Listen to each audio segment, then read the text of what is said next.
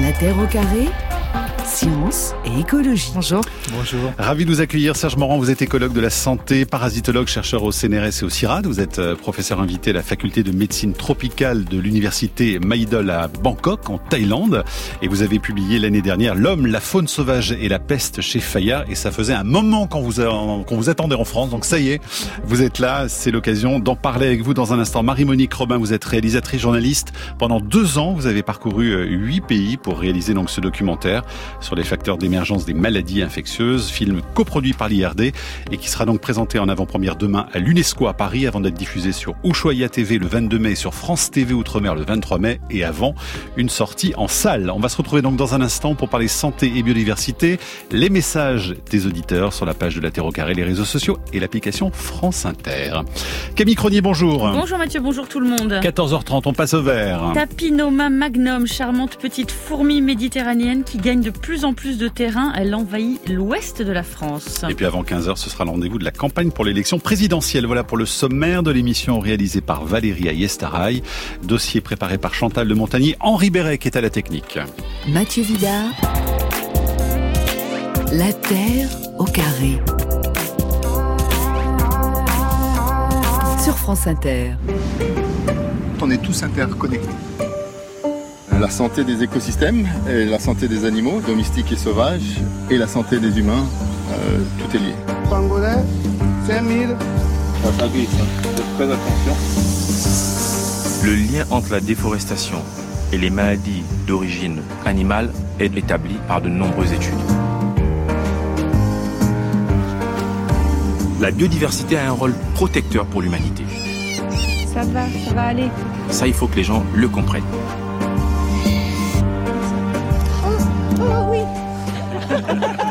Un extrait de la bande-annonce de la Fabrique des pandémies, nouveau documentaire que vous signez Marie-Monique Robin et qui va donc se déployer dans toute la France à partir de demain pour euh, cette avant-première. Juliette Binoche vous a accompagné aux quatre coins du monde pour euh, enquêter sur les facteurs d'émergence des maladies infectieuses et c'est donc en Thaïlande que vous avez retrouvé Serge Morand qui est également avec nous cet après-midi. C'est donc l'adaptation de votre livre. Là, vous avez fait euh, le contraire d'habitude. Hein? C'est ça, tout à fait. D'abord, vous commencez en général par le film. Voilà, je commence par le film, ça nourrit le livre, tout ça ensemble, mais là, confinement oblige.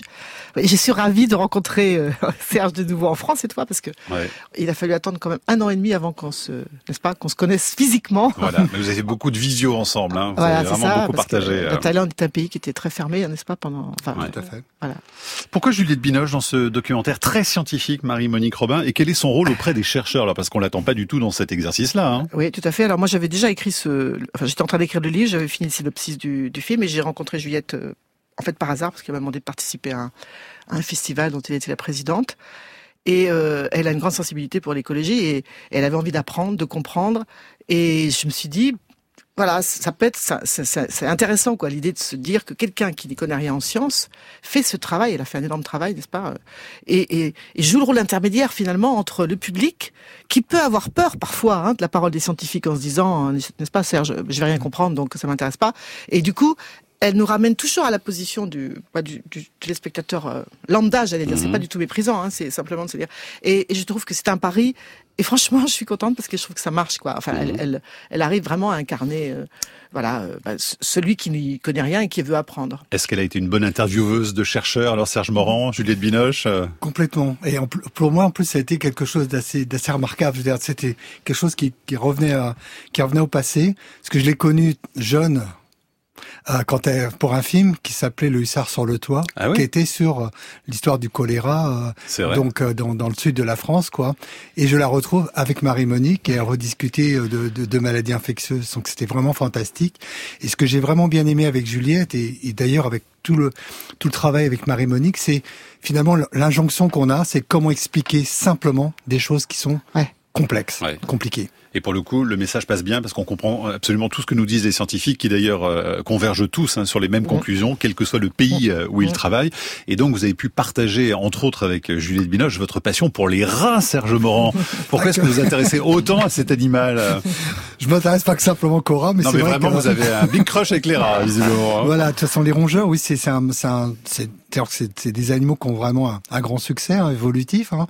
C'est eux qui survivront aux humains. Hein euh, et qui arriveront. on peut imaginer même comme on aura des grands rats, des petits rats, ils vont rouvrir les niches, quoi. Non, ils vivent très proches des humains, mhm. donc ils ont été les premiers en en termes finalement avec la domestication à, à se domestiquer aussi avec le, le rat d'égout et le, le, rat noir et à nous en, à transmettre beaucoup de maladies infectieuses. Ils sont aussi dans les laboratoires. Vrai. Donc euh, les gens les connaissent, les gens les chassent, les gens les partout, hein, partout au monde, quoi. Donc c'était vraiment le bon modèle pour y arriver. Et mhm. c'est eux qui nous font souvent des, des, des intermédiaires assez importants, ouais. y compris d'ailleurs pour des coronavirus qui ont émergé. C'est ça, intermédiaire ou bouc émissaire, parce qu'on peut voir les choses différemment et finalement tous les animaux qu'on croise dans ce film, Marie-Monique Robin, sont ceux qui ont mauvaise presse hein, très souvent finalement. Hein. Ouais, alors ce qui est marrant, c'est que effectivement, mais tu pourrais dire les rats, euh, comme le dit Juliette d'ailleurs dans le film, ça fait peur, on pense à la peste, puis euh, ou les chauves-souris, euh, tout le monde, tu vois, mhm. quand ou les moustiques. voilà. Et, et, finalement, moi, ce qui m'a fasciné, mais ça fait quand même deux ans maintenant déjà avec le livre, mais maintenant avec le film évidemment aussi, c'est comment vous, les scientifiques, vous pouvez vous prendre véritablement d'amour pour ces objets d'étude, quoi. Parce qu'en fait, il y a toujours deux facettes. Un, un rat effectivement, il peut faire peur parce qu'il peut porter des maladies, mais un rat, ça transmet, ça transporte aussi les, les, graines dans la forêt. On en a besoin. Les chauves-souris, c'est pareil. Euh, je veux dire, euh, si on n'a pas de chauve-souris, eh bien, on n'a pas de pollinisateur, on n'a pas de, elles mangent les, les, moustiques. Donc, il y a toujours un double, vous voyez, une double facette. Et finalement, euh, je les trouve, je trouve assez fabuleux ces animaux, moi aussi maintenant. Vous, Serge Morand, au-delà de votre passion rat, donc, euh, votre travail d'écologue et de parasitologue euh, basé en Thaïlande, donc, euh, il consiste en quoi précisément, dans le cadre aussi de la, de la pandémie qu'on vient de vivre? Alors, il a commencé un peu. encore d'ailleurs. Oui, il a commencé un peu avant, c'est-à-dire que c'est vraiment, pour moi, je dis 2008, quand il y a eu ce premier papier qui est sorti sur les épidémies, sur cette émergence d'épidémies. Donc, très très vu du côté santé humaine. Puis un autre papier qui est sorti sur les problèmes de baisse de biodiversité, où il y avait un point chaud unique c'était l'Asie du Sud-Est. Et là, je me suis dit, moi, je m'intéresse essentiellement aux parasites, pourquoi il y en a autant, quels sont ses rôles en écologie, en évolution, biologie moléculaire. Et là, je me suis dit, il y a un sujet. C'est pour ça, en fait, que je suis parti là-bas. J'ai voulu travailler un peu sur les chauves-souris au départ, hein. mais on m'a dit, euh, notamment avec des personnes euh, assez proches, financées par les Américains, euh, un, groupe qu'on connaît, nous ont dit, non, non, restez sur vos rats, quoi. Donc, et puis mmh. voilà, j'ai continué, je trouve très bien. Justement, dans votre ouvrage hein, que vous avez publié l'année dernière, L'homme, la faune sauvage et la peste, vous écrivez votre colère hein, finalement, parce que cette pandémie qu'on vit tous euh, et qui dure effectivement, vous l'aviez anticipé depuis effectivement très très longtemps, sauf que personne ne voulait vous écouter. C'est-à-dire que c'était vraiment aussi le problème de la parole des scientifiques là que vous décrivez. Hein. Oui, oui, on était nombreux. C'est pour ça que c'était intéressant encore une fois pour Marie-Monique, c'est-à-dire de, de, finalement d'entendre ce même cri, un peu de colère un peu partout, c'est-à-dire des, avec mes collègues, des amis. Donc, on, on se connaît, on a même une certaine réputation au niveau international, mais finalement, on a aucun impact au niveau gouvernemental, ou si peu, même encore maintenant, quoi. Donc on voit qu'on a encore aujourd'hui. Encore aujourd'hui. Moi, je trouve que je suis, je suis assez optimiste de voir euh, les collectivités locales, les administrations locales, les villes comme la ville de Lyon, par exemple, prendre ça en compte, prendre, imaginer des choses. Au niveau international, les grandes organisations internationales, et par contre, les gouvernements, ça mm. suit pas vraiment. Marie-Monique Robin, ceci l'objet de ce film, c'est qu'on entende vraiment la parole des scientifiques. Oui, hein. oui je me rappelle quand je t'ai contacté la première fois, Serge, tu te rappelles, en plein confinement au début, on se connaissait pas. Et tu m'avais dit, j'aimerais que tu fasses comme tu as fait avec le monde seulement Santo, c'est-à-dire que tous ces lanceurs d'alerte qui sont sur la planète, qui se connaissent pas, enfin qui sont jamais rencontrés, tu les, tu les rassembles dans un film. Moi, ce qui m'a impressionné, c'est ça. C'est exactement la même chose. C'est-à-dire que Serge en Thaïlande, euh, Rodolphe Gozlan, ton collègue euh, en Guyane, ou euh, Richard Osfeld aux États-Unis, ou Gaël Maganga au Gabon. ils disent tous attention, si on continue de détruire les écosystèmes, nous allons entrer dans ce que tu appelles une ère d'épidémie de pandémie, parce que la liste des nouvelles maladies émergentes est très longue. Hein. Sortons un peu de la Covid. Il y en a bien avant, il y en a beaucoup mm. avant, et, et il y en aura sûrement d'autres d'ailleurs. Et vous n'êtes pas entendu. Vous n'êtes pas entendu parce que on connaît les causes euh, qui sont écologiques de l'émergence de ces maladies, donc euh, si on veut y remédier, ben c'est exactement comme pour le climat. Il faut, il faut revoir beaucoup de choses, et notamment notre économie. Et, ça. On a pourtant l'impression, alors je ne pas dire depuis quelques années, mais au moins depuis quelques mois, que, en tout cas, le mot les scientifiques apparaît, y compris dans les mots du gouvernement. Bon, là, pour la gestion de, de la pandémie, euh, il y avait le, con, enfin, il y a le Conseil scientifique. Euh, sur le climat, il y a aussi le GIEC dont on parle beaucoup, les scientifiques, donc du GIEC. Serge Morand, justement, j'allais vous demander, vous, les écologues qui justement faites des modélisations, etc. Aujourd'hui encore, même avec la pandémie qu'on vit en ce moment, on regarde pas ce que vous programmez, ce que vous imaginez, euh, ce que vous étudiez pour les prochaines années. Personne ne vous consulte, vraiment. Si, alors au niveau des organisations internationales, ça c'est clair, hein, avec ce, ce haut panel d'experts ONS. Là, il y a un autre panel que je travaille aussi sur euh, sur les forêts, donc forêt et santé humaine. Il y a l'IPBS, donc ce, ce groupe qui est un peu comme le GIEC mais pour la biodiversité, qui lance aussi son nouveau rapport. J'ai la chance de participer sur le nexus entre agriculture, eau euh, et santé et biodiversité. Donc il se passe des choses réellement. Mm. Euh, il y a une mobilisation des scientifiques comme il n'y en a jamais eu, quoi. Donc ça, c'est ça nous fait aussi un peu plaisir, quoi. Mais après, on se dit, mais il faut mettre ça en, en, musique, quoi. Il faut vraiment agir. On connaît les déterminants, on sait qu'on a des facteurs importants, on sait que c'est compliqué. C'est des problèmes, ce qu'on appelle hein, des problèmes compliqués, mmh. complexes, épineux, quoi. C'est pas simple. Ça suppose de les, de les prendre de façon intégrée. Ça suppose de travailler en interdisciplinaire, mmh. en intersectoriel. Mais là, d'un seul coup, on se retrouve complètement. Après, c'est les silos. La santé est là, euh, l'écologie est là. Le, Serge Morand, on, le voit d'ailleurs dans, dans, le film. Le gros problème, quand même, c'est la mondialisation. C'est-à-dire qu'on échange nos virus à une vitesse folle. Marie-Monique Robin, c'est ce qui est décrit par les chercheurs. Hein. c'est quand même tout le problème aujourd'hui. Serge, il donne souvent l'exemple qui est dans le film du virus Nipah, parce que je trouve que c'est vraiment un, super exemple quoi, pour comprendre les trois facteurs principaux. Hein. Ce virus qui apparaît en Malaisie parce qu'on a fait fuir les chauves-souris de Bornéo où on a implanté des, palmiers à huile. Mmh. Et du coup, elles, atterrissent sur des champs de manguiers, elles défèquent, il y a des cochons en dessous. Et voilà comment on a une épidémie qui se crée. Donc trois facteurs, déforestation, n'est-ce pas, élevage intensif et puis globalisation. Eh bien, c'est ça, c'est les trois facteurs principaux. Et pour, pour, ce que vous disiez, Camille, il faut quand même savoir que dans les comités scientifiques sur les vaccins, il n'y avait pas des colloques de la santé. Hmm. Pas du tout. On est sur le virus, le virus, les virologues, etc.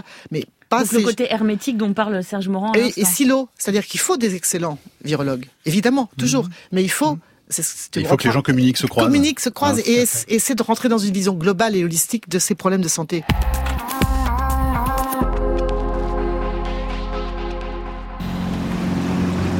Regarde la forêt comme ça, il y a quelque chose d'originel là-dedans. Il y a quelque chose de fort parce que c'est là, quoi, tu vois, à la, naissance du monde, il devait y avoir ça, quoi. Parce que c'est une forêt primaire. Ouais. Ouais, ouais, parce qu'elle était là avant nous, parce qu'elle sera là, euh, j'espère, encore longtemps. Mais la biodiversité, c'est l'infinie beauté du monde, du micro-organisme jusqu'au jaguar, jusqu'au panda. Tu comprends? Alors, il y a quand même 650 espèces de moustiques. Et là, alors là, la biodiversité. À quoi ça sert Justement, il vaut mieux avoir beaucoup de moustiques qu'un seul qui s'appelle le moustique tigre. En ville, tu as moins de diversité de moustiques, mais, ils sont plus dangereux. Vive les 650 moustiques Juliette Binoche en Guyane avec euh, Rodolphe Gozlan, extrait de ce film La fabrique des pandémies que vous signez Marie-Monique Robin. Vous l'avez fait barouder, hein, euh, Juliette Binoche. Hein. Là, c'est pas le confort des plateaux de ciné habituels. Hein. Et d'ailleurs, je, je, la salue parce que franchement, c'était c'était dur, hein, parce que c'est vrai que les conditions de tournage dans le documentaire, c'est pas la même. chose. c'est très roots par rapport au luxe des de Là, on a dormi dans un hamac, euh, on se baignait, on se baigner, non, enfin si, on se baignait dans un trou d'eau. enfin bon, voilà, les crocodiles pas loin, nous avons dit, des moustiques partout, soi-disant. Mais en fait, c'est intéressant cette histoire parce que c'est ça, c'est l'effet d'illusion là, en fait, qu'on vient de. Alors, c'est quoi l'effet d'illusion? Bah, Le fait que, par exemple, il y a 650 moustiques, il y en a que deux parmi ces 650 qui sont adaptés à piquer les humains, c'est-à-dire que les autres ils piquent de je sais pas quoi, des oiseaux, enfin etc.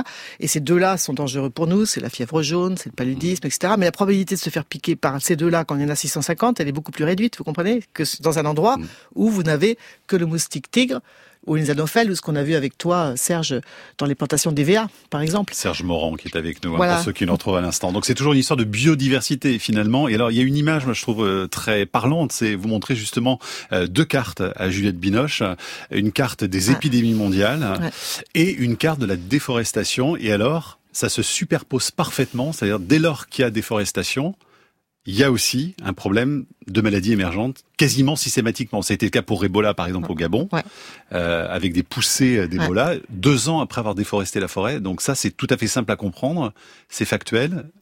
Ouais, en fait, et, et je crois que l'effet de dilution, ça s'explique bien par ce que c'est vraiment la biodiversité et ce qui, ce qui nous fait la, la, la différence entre le danger et le risque. Le danger, ben oui, il y a plein de microbes potentiellement pathogènes. Mais le risque, il n'est pas forcément important. Le risque devient plus important à partir du moment où on perd l'aspect essentiel de la biodiversité qui est pas simplement que le nombre d'espèces, mais les interactions. On perd, ce qu'on avait discuté tout à l'heure, les prédations, qui vont un peu réguler les, les arthropodes, les vecteurs. On perd les compétitions, notamment entre différents types de moustiques. Et là, automatiquement, ceux qui gagnent, ce sont souvent ceux qui aiment le plus les habitats très anthropisés ou très Mhm. support, qui ont aussi beaucoup d'animaux domestiques et qui en fait font faire leur slick. Et là, ils sont même plus régulés du tout. Mais Donc là, ça, je on rends- ça. ce qu'on voit bien, c'est que les, les microbes, les virus, par exemple, ils vivent naturellement dans des milieux comme la forêt tropicale. Hein donc Mm. c'est leur milieu naturel, il n'y a pas de problème. hein. Mais dès lors, justement, enfin, il n'y a pas de problème. Beaucoup moins que euh, quand on vient déforester, quand même. Oui, voilà. En fait, c'est ce qu'on apprend avec l'écologie, l'évolution. C'est-à-dire ce qui m'a intéressé pendant pas mal d'années, c'est pourquoi il y a tant d'espèces de parasites et de virus, comment ça, quels sont les impacts? Alors oui, ça a des impacts, mais généralement, le fait de l'écologie, le fait de l'évolution, des transmissions, souvent, on va vers des systèmes qui sont de plus en plus tolérants. Mhm. L'exemple typique, c'est les chauves-souris, qui en fait ont diminué leur système immunitaire pour être plus tolérants et moins résistants. Ce qui fait que ces virus, en fait, ont diminué aussi leur virulence vis-à-vis de leurs hôtes. Et c'est les changements hein, importants, et notamment quand on met des, fois des chauves-souris en stress, ou quand elles perdent, quand elles perdent même des fois leur, Mhm. leur diversité microbienne, qui se trouvent d'un seul coup aussi porteuses de problèmes et qui peuvent en faire en même temps évoluer. L'exemple typique, je pense aussi, c'est les grippes aviaires. Les grippes aviaires, on voit d'un seul coup que le, le nombre de poulets sur Terre est arrivé à 40 milliards. Le nombre d'oiseaux, il est descendu à 50 milliards maintenant. Il y a plus de, on va bientôt avoir plus de poulets que d'oiseaux sauvages total, quoi. Toutes les épidémies se font évidemment et maintenant l'amplification se fait dans le compartiment d'élevage et on a de plus en plus d'épidémies et de mortalité des animaux, des oiseaux sauvages qui n'existaient pas avant. Camille, des questions des auditeurs de la Terre au carré. Oui, Gilles demande sur franceinter.fr comment est-ce qu'on peut expliquer les grandes épidémies du Moyen Âge alors qu'à cette époque il y avait plus de biodiversité qu'en 2022 Et j'ajoute la question d'Erwan sur Twitter, est-ce que le documentaire parle aussi des pandémies passées, donc notamment le choléra, la peste, subies par l'humanité avant même que la biodiversité ne soit modifiée par l'homme, Marie-Monique Robin? Bah, ça, tu peux très bien répondre sur la peste, etc. Évidemment, euh, il y, a, y a toujours eu des grandes épidémies, des pandémies dans le monde. L'histoire de la peste, c'est intéressant parce que tu le racontes très bien dans un de tes livres. D'ailleurs, euh, c'est c'est que, eh bien, les, les rongeurs qui sont porteurs du bacille de la peste ont pris les bateaux et ont suivi les routes commerciales et ont pu évidemment se diffuser partout. Euh, sauf que ce qui se passe en ce moment, euh, c'est exceptionnel. C'est-à-dire que l'OMS estimait qu'il y avait euh, une, une apparition de maladies émergentes tous les 15 ans jusqu'aux années 1970. Aujourd'hui, on est à une à cinq par an n'est-ce pas? Et la liste est très très longue, c'est-à-dire qu'on se retrouve devant des épidémies qui deviennent de plus en plus pandémiques, c'est-à-dire euh, avant étaient plus Mhm. localisées, n'est-ce pas? Mais qui nous apportaient peu, parce que finalement le virus Nipah dont je parlais tout à l'heure, c'était en Malaisie, n'est-ce pas?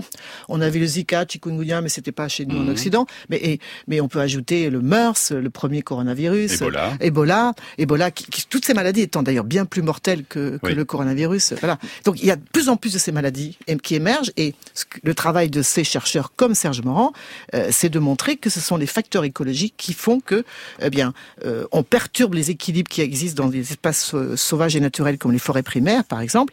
Et c'est en faisant ça, en faisant ces intrusions dans ces forêts, qu'on on, on libère ces, ces, ces Ces virus et ces pathogènes. agents pathogènes. Mais pour répondre pardon à la question d'Erwan, c'est c'est pas abordé, en tout cas les, les passés, les, les, les épidémies, pandémies passées sont pas abordées dans le documentaire La Fabrique des Dans le pandémies. en film, l'occurrence. non. Dans le Ouais. livre, oui, mais dans le film, on est vraiment parce qu'il y a des mécanismes à comprendre. On est quand même de- vraiment dans le travail aujourd'hui de ces scientifiques. Comment ils sont arrivés à ces conclusions que ce sont les facteurs écologiques qui contribuent à l'émergence de ces maladies.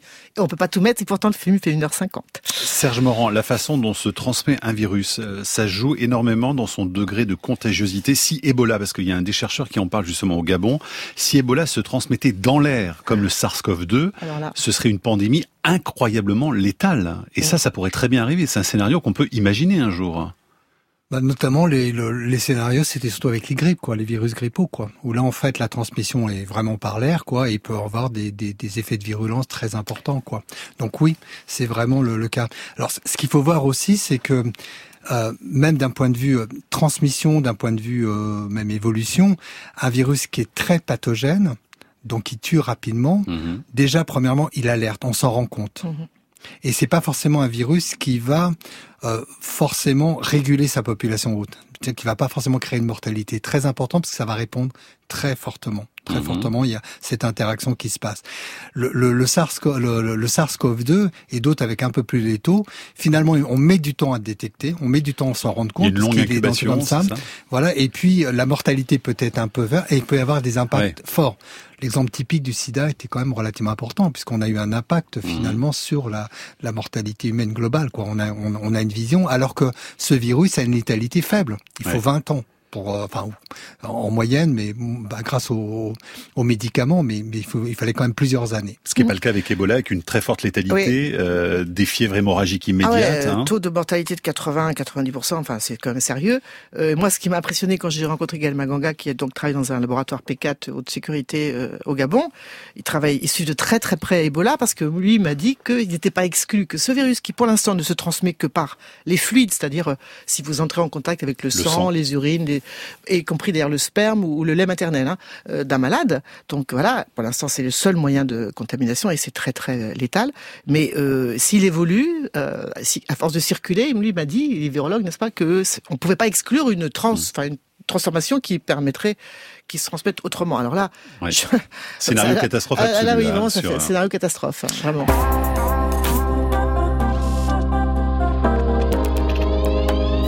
La biodiversité a un rôle protecteur pour l'humanité. Ça, il faut que les gens le comprennent. Il faut recréer du lien entre les humains et les non-humains.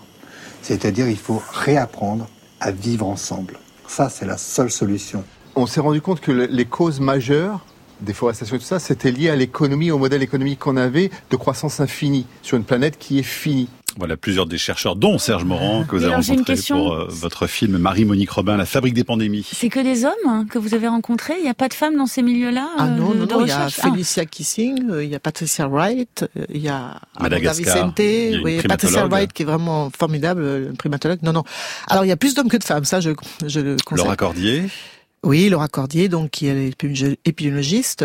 Donc, Et puis euh, Juliette Binoche, voilà. qui, qui a fait les dessins de votre film Alors Valentine Plessis, magnifique. Qui a signé la musique de votre film Émilie Loiseau. Qui a réalisé C'est vous, donc Ouais. ça fait quatre femmes. Oui, mais c'est sur la science. Je demandais si justement, dans peut-être dans ce milieu-là, Serge Morand, il y avait plus d'hommes que de femmes qui Oui, étudient les... La fabrique des pandémies, en l'occurrence. En, termes de, de, de, de personnes qui travaillent en conservation, euh, c'est très partagé. C'est-à-dire que c'est c'est plutôt... euh, les primatologues, c'est toutes des femmes, quoi, qui, qui ont qui été vraiment importantes. Maintenant, ça, ça change un peu, ça devient plus équilibré.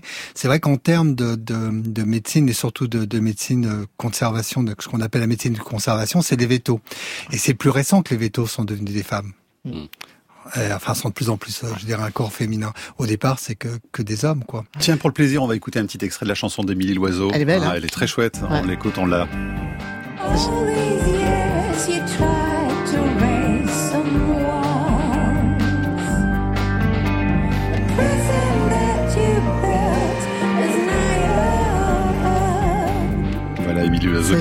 Votre film. De fin, c'est très émouvant. Parce Ouais. qu'avant, on a ce tout petit lémurien, le plus petit primate du monde, qui est À menacé d'extinction, et c'est à Madagascar, qui euh, ne supporte pas la lumière du jour, donc on est dans un, un laboratoire en infrarouge, et on comprend que si ce petit primate disparaît, et donc les forêts primaires, les dernières qui restent à Madagascar, parce que 90% des forêts ont déjà été rasées, eh bien nous allons aussi disparaître. Quoi. On est liés, on est interconnectés, c'est ça qu'il va falloir qu'on le comprenne vite, parce que sinon, euh, l'avenir est sombre, hein, franchement. hein. Mais on peut, on peut encore. Hein. Et c'est le message d'ailleurs du film quand même à la fin, c'est qu'il y a de l'espoir, on peut encore agir. Serge Morand, donc on a compris que la fabrique des pandémies c'était beaucoup la déforestation quand même. Est-ce que reforester, ça peut être vraiment une solution?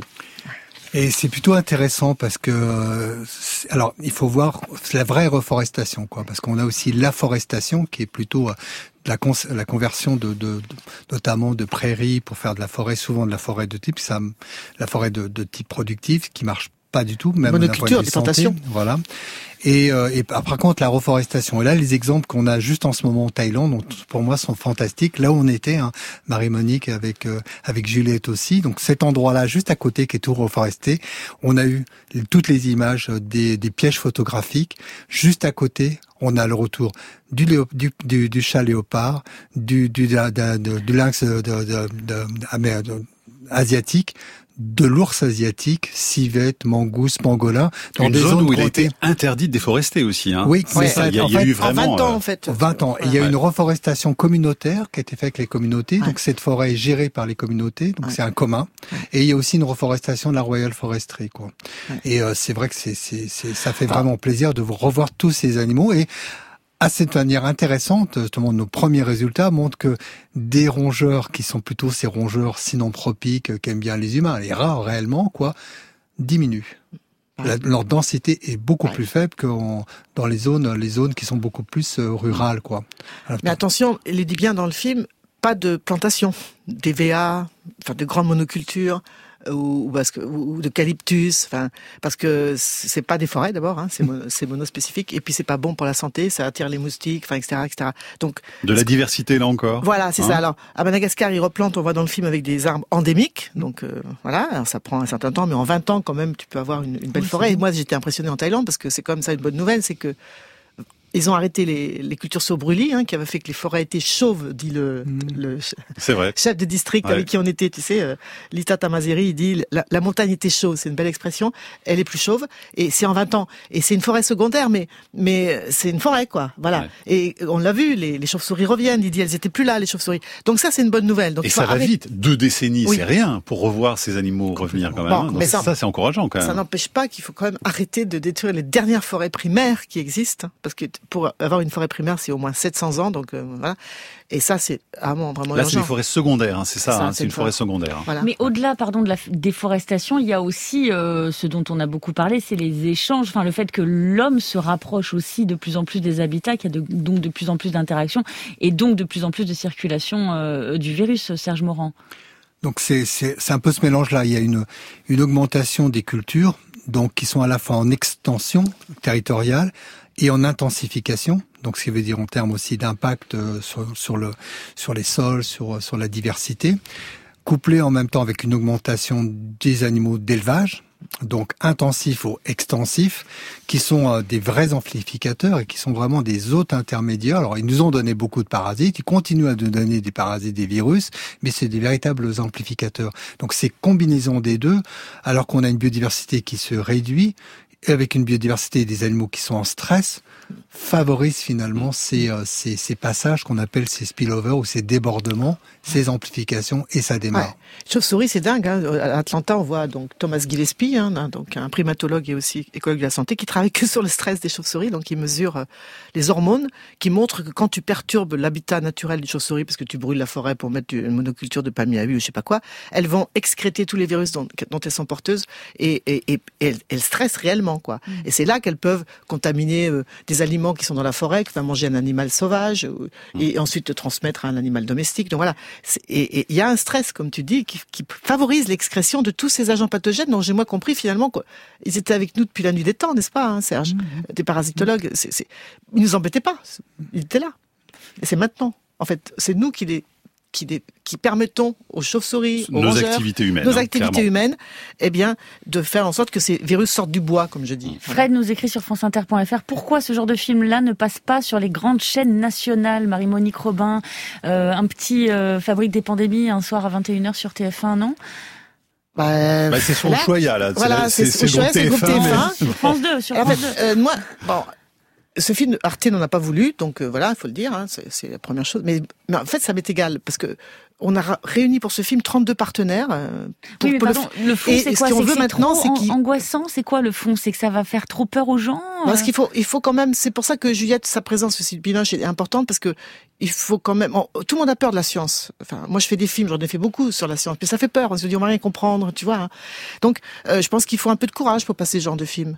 Voilà. Alors. Et puis là, euh, c'est un vrai film de science quand même. Euh, C'est un Oui. film rigoureux. Voilà. hein. Euh, Il n'y a pas de fioriture, il n'y a pas de romantisation, Non. il n'y a pas de fiction. Non. Donc on est dans de la science pure. Et ça, une grande chaîne de télévision, Voilà. en prime time, ils aiment pas. Ils aiment pas, voilà. Même Mais- avec Juliette Binoche. hein. Voilà, mais bon, euh, ce film va être vu, revu, et surtout, j'espère qu'il alimentera plein de débats partout, parce qu'on a beaucoup de demandes partout dans le monde hein, en ce moment. Alors, on n'a pas commencé à communiquer pour que les gens protègent la biodiversité Mais chez eux. Est-ce qu'il va sortir en salle hein? Oui, alors en fait, c'est pas une sortie salle stricto sensu parce qu'il passe à la télé, mais on va le faire circuler. Et déjà, on a 200 cinémas qui le demandent, des salles paroissiales, des salles de fête, enfin, pour faire des des projections de débat. D'ailleurs, moi, je suis beaucoup sur la route, mais en, ayant recours à tous tous ces gens qui, sur nos territoires, évidemment, et partenaires euh, France Nature Environnement, par exemple, la Ligue de protection des oiseaux, pour que tous les gens qui défendent la biodiversité sur nos territoires s'emparent du film pour dire voilà, les arguments sont là. Serge Morand, vous qui parlez donc d'épidémie, d'épidémie, est-ce que euh, le plus gros et le plus stressant reste à venir ou qu'est-ce que vous, vous pensez vous dans vos, vos travaux là? Est-ce qu'en gros on va, en- on va encore s'en prendre plein Voilà, c'est Nous toujours. sommes euh, entrés dans l'ère des pandémies. On est dans l'ère des pandémies, on est dans la qu'on appelle la grande accélération, hein, dans l'anthropocène. Donc euh, finalement, avec tout, euh, toute l'augmentation de tas de tas de problèmes hein, pour l'ozone, les, les tous, tous les biocides, euh, toute cette baisse de biodiversité, ben, les pandémies sont aussi ben, font partie du, de, de cette grande accélération, euh, de, de cet impact de l'anthropocène. Donc ça veut dire que c'est ça doit gérer globalement Oui, les mais est-ce que pandémies. ça veut dire qu'on doit s'attendre à en vivre Ah bah oui. encore d'autres beaucoup Ah bah c'est clair. Et de façon plus rapprochée encore C'est clair pour moi. Enfin, c'est clair. Je suis incapable de dire quoi, quand, où. Euh, je pense que là, on, on se, on se, fout- on se me- met un peu le doigt dans l'œil en pensant qu'on sera capable de pouvoir vraiment prédire, mais on sait que c'est sûr que ça va arriver. En tout cas, c'est aussi un film politique d'une certaine manière parce que le message, c'est que notre modèle économique basé sur la croissance ne fonctionne pas parce qu'évidemment, il y a des conséquences directes sur Mm. euh, les ravages faits à la biodiversité. Donc, ce sera une avant-première demain à l'UNESCO. Je crois que c'est complet, Marie-Monique Robin. Ah oui, il y a 1700 inscriptions, une salle de 1300. On ouvre une deuxième salle, donc c'est super. Après, il y a des avant-premières au muséum, il y a des avant-premières à la salle de On peut se Bernardin. renseigner en allant sur un site Voilà, il y a, particulier. donc vous, vous allez sur Facebook euh, et sur la, la page du film et vous verrez toutes les avant-premières, y compris à Genève, à Bruxelles, Voilà, à Luxembourg, à Atlanta, à Mexico, enfin partout là en La moment. fabrique des pandémies, hein, c'est son titre, avec également le, le livre qui le précédait aux éditions de la découverte, et puis Serge Morand euh, chez Fayard, L'homme, la faune sauvage et la peste. Et on était super heureux de vous accueillir parce que vous êtes en Thaïlande depuis le temps. et ça faisait longtemps que vous n'étiez pas venu en France. Merci à vous. La Terre au carré est un podcast France Inter.